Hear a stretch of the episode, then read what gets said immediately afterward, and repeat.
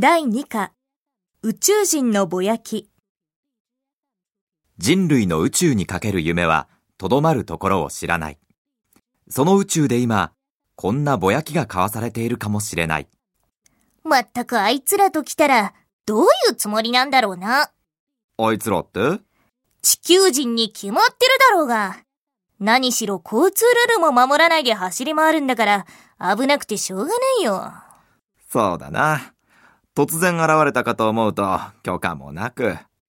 何考えてるんだかさっぱりわかんない。挨拶ぐらいあってもいいんだがな。地球って、水と緑が豊かな惑星だって言うけど、そうなのか。そうらしいけど、この頃環境破壊がひどくてめちゃめちゃだそうだ。どうせあいつらのことだから、どっかいいとこを見つけ次第、地球を脱出しようって気じゃないかな。ちょっと待ってくれ。一体どこへ行くつもりだい？それはわからない。けど、何十億もの地球人がやってきたら大変なことになるな。見ろよ。またちっちゃな衛星を打ち上げたぜ。ちょっと捕まえて、話してみようじゃないか。遠慮しとくよ。それより、ぶつけられないように注意しなきゃ。宇宙時代の幕開けとなったのは、1957年に打ち上げられた第1号人工衛星である。1961年には有人宇宙飛行が実現し、それ以来約50年の間に科学的調査をする科学衛星や通信、気象、地球観測などを含む様々な分野で使われる実用衛星を合わせ、4000回以上に上る打ち上げが行われてきた。その結果、今現在も何千個もの人工衛星が地球の軌道上を回っている。うさぎが餅つきをしていると言いながら、遥か彼方に見上げていた月面を今や人間が歩く時代になっている。宇宙開発技術の発達にはまさに目を見張るものがある。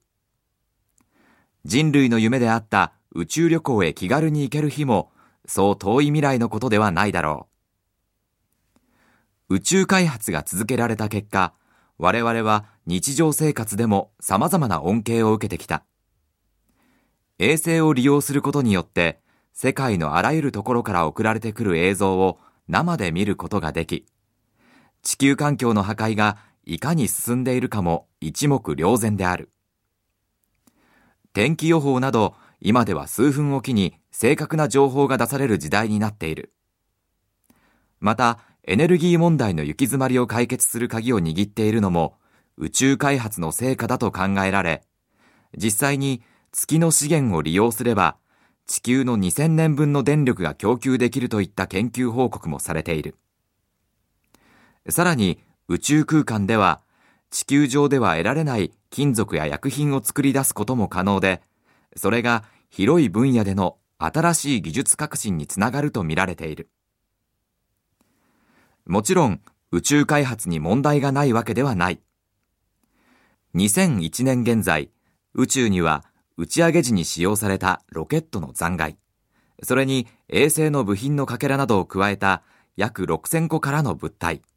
いわゆる宇宙ゴミが存在すると言われている。中には原子炉や原子電池を積んだままの宇宙ゴミもあり、地表への落下時に引き起こす危険が指摘されている。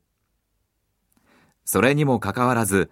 宇宙は人類にとって無限の可能性を秘めており、各方面からその開発に大きな期待が寄せられている。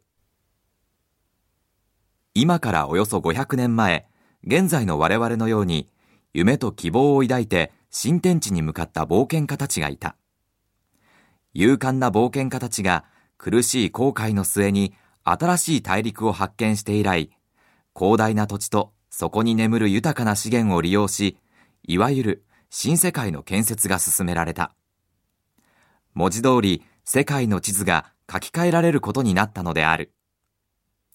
しかし、発見といっても、それは冒険家たちの側、つまり旧大陸の側からの表現であり、しかも新天地を求めての航海に宗教的、経済的征服欲が存在していたことは否めない事実である。新大陸では、すでに先住民と呼ばれる人たちが長い間自分たちの営みを続けていた。そこへ突然よそ者がやってきて、土地や家を奪い、虐殺を繰り返し、改修を強要した。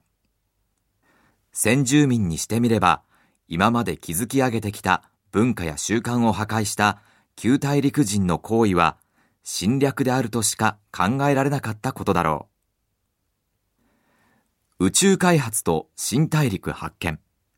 有史以来、人類は目の前に広がる可能性に対して限りない夢とロマンを抱き続けてきた。しかし、夢とロマンという言葉の美しい響きの裏には、